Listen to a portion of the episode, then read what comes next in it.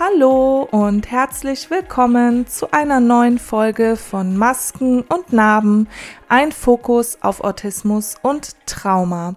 Ich bin Sophia Wiewind, Heilpraktikerin für Psychotherapie, Traumatherapeutin, EMDR-Therapeutin, selbst Autistin, Ehefrau eines Autisten und Mutter von drei autistischen Kindern. Heute geht es um ein wichtiges Thema und zwar möchte ich heute mit euch anschauen, wie wir erkennen können, dass bei einem Kind mit Autismus ein Meltdown droht und wie wir das Kind unterstützen können. Ein Meltdown ist eine extreme emotionale oder sensorische Überlastungsreaktion. Das heißt, der Organismus, der Mensch bekommt zu viel ab, was er nicht verarbeiten kann und er reagiert über. Ein Meltdown ist aber nicht dasselbe wie ein Wutanfall oder ein Tobsuchtsanfall. Wutanfälle sind oft absichtlich und manipulativ. Und Meltdowns im Vergleich sind das nicht. Also ein Meltdown, man kann das übersetzen als Kernschmelze. Das ist tatsächlich eine unsteuerbare Reaktion auf alles zu viel. Menschen mit Autismus natürlich auch Kinder, sind oft sensorisch empfindlicher und können Schwierigkeiten haben, dazu noch ihre Emotionen zu regulieren. Das heißt, wenn sie zu viel sensorischen Input bekommen, zum Beispiel laute Geräusche, grelle Lichter, starke Gerüche, eventuell auch eine bestimmte Stimme, die zu viel ist, oder sie unter starkem emotionalem Stress stehen, kann das zu einem Meltdown führen. Die Symptome von einem Meltdown können sehr unterschiedlich sein und können physische, also körperliche oder auch verbale Ausbrüche beinhalten. Einige Menschen schreien zum Beispiel oder sie weinen, sie tun sich selbst weh, sie werfen Gegenstände, sie zerstören Dinge um sich rum oder sie fallen in sich zusammen. Andere können ganz still werden und sich von der Welt zurückziehen, wobei das dann streng genommen Shutdown heißt. Das ist etwas ein bisschen anderes, aber da kommen wir vielleicht in einer weiteren Folge drauf zu sprechen. Also, ein Meltdown ist eine sehr anstrengende Erfahrung für die betroffene Person und oft sind Gefühle wie Angst, Scham, Kontrollverlust und Erschöpfung mit dabei. Es ist also keine launische oder schlechte Verhaltensweise, sondern eine Reaktion auf eine für die Person überwältigende Situation. Also es ist ganz oft, dass es sich an, also bei mir fühlt es sich so an, als ob eine Sicherung durchknallt und ich habe dann auch persönlich einen Filmriss. Das heißt, ich erinnere mich nicht an das, was in dieser Zwischenzeit geschehen ist. Und diese Meltdowns können sehr, sehr explosiv sein. Also ich bin einmal zu mir gekommen und mein gesamtes Zimmer war verwüstet. Also wirklich mein gesamtes Zimmer. Die Vorhänge waren von der Decke gerissen und so weiter. Es war wirklich Hammer. Und deshalb ist es mir so wichtig, dass wir lernen, wie wir den Kindern helfen können, weil sie es oft selbst auch gar nicht merken, dass es alles zu viel wird und die Sicherung rausfliegt und es ist zu spät und das Kind hatte aber überhaupt gar keine Chance, etwas zu tun, um sich aus der Situation zu nehmen. Manchmal ist es auch so, dass das Kind selbst es gar nicht merkt. Andere Kinder sind zum Beispiel nonverbal, sie können nicht sagen, was ihr Problem ist oder was sie stört. Und dann müssen eventuell wir noch achtsamer sein in unserem Austausch mit ihnen, um sie da gut zu unterstützen. Es ist wie immer wichtig zu wissen, dass jedes Kind mit oder auch ohne Autismus einzigartig ist und es gibt kein Einheitsrezept, was für jedes Kind funktioniert. Das, was einem Kind hilft, kann bei einem anderen Kind nicht funktionieren oder im schlimmsten Fall sogar das Gegenteil bewirken. Deshalb ist es wichtig, das Kind gut zu kennen und auf seine individuellen Bedürfnisse und Reaktionen einzugehen. Falls das Kind bei dir in Behandlung ist, empfehle ich ein ausgiebiges Gespräch mit den Eltern, damit sie dir Tipps und Hinweise geben können, was bei ihrem Kind funktioniert und was nicht. Eventuell lohnt sich im Nachgang nach einem Meltdown auch eine Verhaltensanalyse. Hier soll natürlich nicht der Meltdown als problematisches Verhalten analysiert werden, sondern die Auslöser identifiziert werden, damit du dem Kind noch besser helfen kannst. Und natürlich kannst du als Elternteil das auch machen. Stell dir zum Beispiel folgende Fragen. Was war der Kontext? Wo wart ihr? Wer war dabei? War das Kind krank, müde, überhitzt? Hatte es Hunger oder Durst? Vielleicht erkennst du ja ein Muster und kannst dem Meltdown in Zukunft zuvorkommen. Bevor wir voll einsteigen, habe ich hier noch ein paar Punkte für dich. Und zwar ist Kommunikation der Schlüssel. Vor allem bei nonverbalen Kindern kann Frustration entstehen, wenn sie Schwierigkeiten haben, ihre Bedürfnisse oder Wünsche zu kommunizieren. Und es lohnt sich, alternative Kommunikationsmethoden zu erlernen und anzuwenden. Mein Sohn hat erst recht spät angefangen zu sprechen, mit etwas über vier. Und bei ihm hatten wir aber, in unserem Fall war es jetzt die American Sign Language, also amerikanische Gebärdensprache, gelernt. Und er hatte, das war total süß, er hatte uns auch Wörter beigebracht. Also er hat seine eigenen Gebärden erfunden für Dinge, die ihm wichtig waren. Und so konnten wir trotzdem kommunizieren. Das lege ich dir wirklich sehr ans Herzen. Du kannst natürlich auch mit Piktogrammen arbeiten. Das Problem in Anführungszeichen ist, du musst halt immer einen ganzen Stapel dabei haben für jede mögliche Situation. Und das ist eventuell nicht so einfach. Sei da offen, vielleicht hat dein Therapeut oder deine Therapeutin auch eine Idee, was ihr sonst noch tun könntet. Als nächstes ist wichtig, dass du Geduld und Mitgefühl zeigst. Ein Kind, was mitten im Meltdown steckt, kann sehr herausfordernd sein. Es kann unglaublich anstrengend sein und es ist aber wichtig, dass du während dieser Zeit geduldig und mitfühlend bleibst und versuchst, das Kind zu beruhigen. Also bitte kein Bestrafen oder Kritisieren. Das Kind kann da nichts dafür. Wenn du das Gefühl hast, dass die Meltdowns von deinem Kind unkontrollierbar sind oder du Unterstützung bei der Bewältigung benötigst, zögere bitte nicht, dir professionelle Hilfe zu suchen. Psychologen, Therapeuten, andere Fachleute, vielleicht auch oder nicht nur vielleicht, sondern auch andere Eltern mit Kindern, die im Autismus-Spektrum sind. Das sind alles oder das können alles wertvolle Ressourcen sein, die dir vielleicht auch Tipps oder Strategien zur Verfügung stellen können, damit du dir und deinem Kind helfen kannst. Auch wichtig, wie immer, ist die Selbstfürsorge.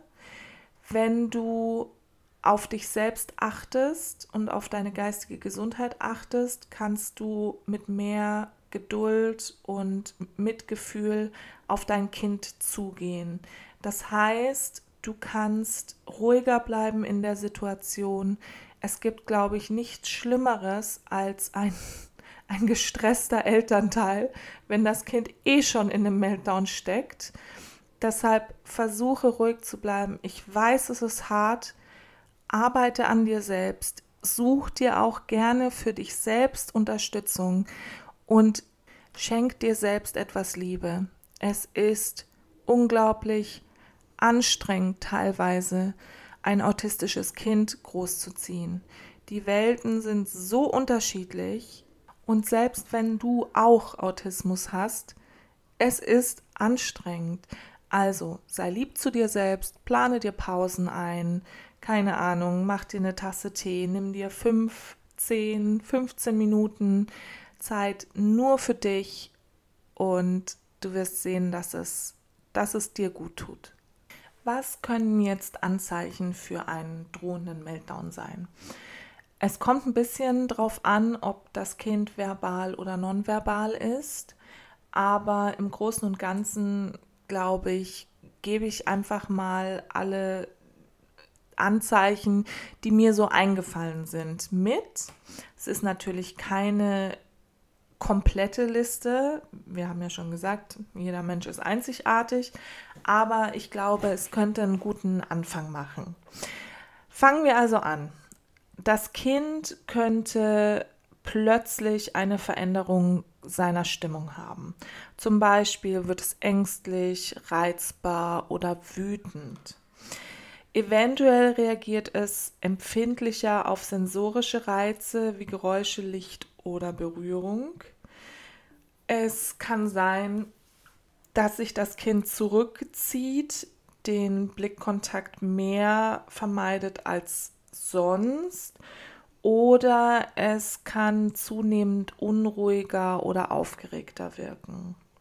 Eventuell verstärkt das Kind auch seine Stereotypien oder andere repetitive Verhaltensweisen, sich wiederholende Verhaltensweisen, wie zum Beispiel Wiegen des Körpers, Hüpfen, mit den Händen flattern, Wiederholen von bestimmten Wörtern oder Sätzen.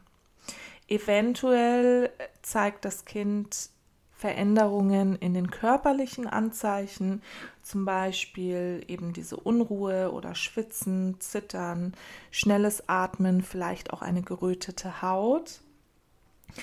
Oder das ist jetzt für verbale Kinder, das Kind hat plötzlich Schwierigkeiten, sich auszudrücken oder reagiert nicht auf Ansprache, scheint verwirrt, Vielleicht verliert es auch das Interesse an seiner Umgebung oder an den Aktivitäten, die ihm normalerweise Freude machen. Eventuell hat das Kind auch immer mehr Schwierigkeiten, sich auf neue Aktivitäten einzustellen oder von einer Tätigkeit zur nächsten zu switchen. Vielleicht hat es plötzlich noch stärkere Routinen oder Rituale. Vielleicht ist das Kind auch schwerer zu beruhigen oder zu trösten. Eventuell zieht es sich von Gleichaltrigen oder Familienmitgliedern zurück und verbringt mehr Zeit alleine. Das könnte ein Zeichen sein, dass es etwas Ruhe und Erholung braucht. Manche Kinder bekommen auch körperliche Schmerzen, Kopfschmerzen, Bauchschmerzen oder ähnliches, bevor ein Meltdown kommt. Vielleicht fangen sie auch mehr an zu zappeln oder rumzulaufen oder zu unterbrechen. Eventuell hat es auch stärker ausgeprägte Emotionen, zum Beispiel Wut, Angst oder Frustration. Eventuell fängt es an, sich selbst zu verletzen, wie zum Beispiel sich auf den Kopf schlagen, beißen, kratzen, zwicken, mit dem Kopf gegen Wände hauen oder ähnliches. Vielleicht wird das Kind aber auch hyperfokussiert. Das heißt, es ist ganz tief in seine momentane Beschäftigung eingetaucht. Bei nonverbalen Kindern, aber natürlich auch bei verbalen Kindern, kann es sein, dass sie mehr Körperkontakt suchen, sich zum Beispiel an eine vertraute Person klammern oder auf den Schoß krabbeln oder also alles in die Richtung. Andererseits kann es aber auch sein, dass sie normalerweise relativ viel Körperkontakt halten und diesen dann ganz einstellen. Vielleicht versucht das Kind aber auch aus der Situation zu fliehen und sich zurückzuziehen. Oder es kann auch sein, das ist eventuell bei nonverbalen Kindern ausgeprägter, dass sie mehr stimmliche Geräusche machen, also Lautäußerungen verwenden oder verstärkt schreien, wimpern, stöhnen oder andere Laute von sich geben. Bei manchen Kindern kannst du vielleicht auch beobachten, dass sie mehr stimmen. Stimmen ist selbststimulierendes Verhalten, selbstregulierendes, beruhigendes Verhalten. Und ein, also wenn das mehr wird, dann kann das ein Anzeichen dafür sein, dass das Kind eben mehr Stress hat und versucht stärker gegen zu regulieren. Okay, das war eine ganze Menge. Und wie ich vorhin schon gesagt habe, ist das natürlich keine fertige Liste. Wenn dein Kind noch etwas zeigt, was ich nicht erwähnt habe, dann melde dich gerne bei mir. Ich freue mich immer über Austausch und mehr Input. Und jetzt dachte ich mir, fangen wir mal an zu schauen, wie wir ein Kind unterstützen können, wenn wir bemerken, dass es auf einen Meltdown zuläuft oder eventuell auch schon in einem Meltdown ist. Wenn du bemerkst, dass ein Kind Anzeichen eines bevorstehenden Meltdowns zeigt, kann es hilfreich sein, es in eine ruhige und weniger stimulierende Umgebung zu bringen. Zum Beispiel in ein abgedunkeltes Zimmer, wo es weniger Reizen ausgesetzt ist. Also laute Geräusche reduzieren, grelle Lichter oder andere sensorische Ablenkungen minimieren. Außerdem kann es hilfreich sein, beruhigende Aktivitäten wie zum Beispiel eine tiefe Atmung oder Stim-Toys, sensorische Spielsachen oder in manchen Fällen auch eine enge Umarmung, natürlich nur mit Zustimmung des Kindes, können helfen, um den bevorstehenden Meltdown zu vermeiden. Und in manchen Fällen kann diese feste Umarmung auch dabei helfen, einen Meltdown schneller zu Ende zu bringen. Für nonverbale Kinder oder auch verbale Kinder können visuelle Zeitpläne, Symbole oder einfache Zeichnungen helfen, damit ein Kind weiß, was als nächstes kommt und was, worauf es sich einstellen muss. Allgemein empfehle ich visuelle Tagespläne sowieso, weil für viele Autisten gesprochene Sprache anstrengender ist zu verstehen als Bilder. Allgemein ist klares und einfach verständliches Kommunizieren wichtig. Und wenn du merkst, dass es dem Kind irgendwie nicht so gut geht, kannst du es ja fragen, ob es sich unwohl fühlt und ob es was gibt, was ihm helfen würde, damit es sich eben jetzt besser fühlt. Aber versuche aufdringliche Fragen zu vermeiden und lass dem Kind Raum, sich auszudrücken. Vergiss nicht, dass Kinder mit Autismus oft länger brauchen, um Gesagtes zu verarbeiten. Lass ihm also Zeit, damit es dir auch antworten kann.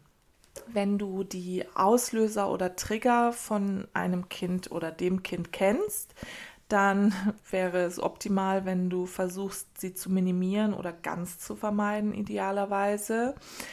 Das kann sein, dass Routinen abgeändert werden müssen, Umgebungen angepasst werden müssen oder bestimmte Aktivitäten ausgelassen werden. Außerdem kannst du dem Kind helfen, seine eigenen Fähigkeiten zur Selbstberuhigung herauszufinden und zu fördern zum Beispiel Achtsamkeitsübungen, Atemtechniken und Verwenden von einer Übung, die heißt der innere sichere Ort. Und dort kann das Kind sich hin zurückziehen, wenn es sich überwältigt fühlt. Außerdem ist es wichtig, die Gefühle vom Kind zu erkennen und auch zu validieren. Du kannst ihm also sagen, ich sehe, dass du dich gerade frustriert fühlst oder dass du gerade wütend bist oder was auch immer. Das hilft dem Kind zu merken, dass es verstanden wird und dass es seine Gefühle anerkannt bekommt. Manchmal kann es auch helfen, wenn du das Kind ablenkst, also vielleicht eine neue Aktivität oder ein neues Spielzeug einführen was das Kind dann oder die Aufmerksamkeit von dem Kind ein bisschen fesselt und steuert. Außerdem finde ich bei uns immer sehr wichtig das Anbieten von Auswahlen. Also dem Kind wo möglich und wo altersgemäß angemessen natürlich die Wahl zwischen zwei Sachen zu geben. Zum Beispiel äh, zwei Snacks, zwei unterschiedliche oder welche Aktivität, welches Spiel als nächstes gespielt wird, sowas. Vielleicht hat das Kind auch, wie meine jüngste Tochter zum Beispiel, ein bestimmtes Objekt, was ihm gewöhnlich Trost spendet, wie ein Kuscheltier, eine Decke oder im Fall meiner Tochter ein abgefriemelter Arm eines Schlafanzugoberteils, was du ihm dann geben kannst, damit es sich eben selbst ein bisschen runterfahren kann. Bei manchen Kindern kann es durchaus gut sein, wenn du körperliche Aktivität förderst, also zum Beispiel einen Spaziergang im Freien, Hüpfen oder zum Frust rauslassen, schlagen auf ein Sofa oder auf ein Kissen oder ähnliches. Das funktioniert manchmal ganz gut. Die Atemübungen hatten wir schon kurz besprochen. Dabei geht es darum, das Nervensystem zu beruhigen. Und du kannst das Kind anleiten, langsam ein- und auszuatmen. Mach das ruhig vor, damit das Kind das nachmachen kann. Das andere ist eben das Kind aus der Situation zu nehmen und in eine andere Umgebung zu gehen. Das kann einfach ein anderer Raum im Haus sein oder ein ruhiger Bereich im Freien. Bei manchen Kindern mit Autismus ist Tiefendruck sehr beruhigend. Das kann in einer festen Umarmung gegeben werden oder dass du das Kind in eine, Decke einwickelst. Bitte den Kopf, Nase, Mund aussparen natürlich. Oder eventuell möchtest du eine schwere Decke nutzen. Es gibt auch Gewichtswesten oder Gewichtsgürtel. Da musst du mal gucken, was deinem Kind gut tut. Oder es gibt auch so Akupressurmatten zum Beispiel, wo sich das Kind dann mit dem Rücken drauflegen kann. Aber ja, alles mit dem Kind erstmal testen und schauen, was dem Kind gut tut. Manche autistische Kinder finden bestimmte Musik oder Geräusche beruhigend, zum Beispiel klassische Musik oder Naturgeräusche, weißes Rauschen. Das könnte auch helfen. Sonst kannst du Fidget Spielzeug nutzen, zum Beispiel Fidget Spinners oder es gibt Fidget Cubes, da sind unterschiedliche Knöpfe und ein Mini-Joystick drauf und äh, Sachen, Regler zum Hin- und Herschieben und so weiter. Da musst du mal gucken, was für dein Kind eventuell gut funktioniert. Außerdem finden manche autistische Kinder Wiederholungen beruhigend. Du kannst also gucken, ob vielleicht ein Sortieren von Objekten nach Farbe, Form, Größe oder so für das Kind schön ist. Manche Kinder finden auch sensorische Aktivitäten gut, also zum Beispiel spielen mit Knete oder Sand, fühlen von unterschiedlichen Texturen, schaukeln oder ähnliches. Meine mittlere Tochter findet Holzkugeln ganz toll darüber zu streichen. Ich finde zum Beispiel Kastanien ganz toll zum drüber streichen. Da gibt es tatsächlich gefühlt tausend Möglichkeiten. Mach dich auf die Suche mit deinem Kind, ihr findet bestimmt was.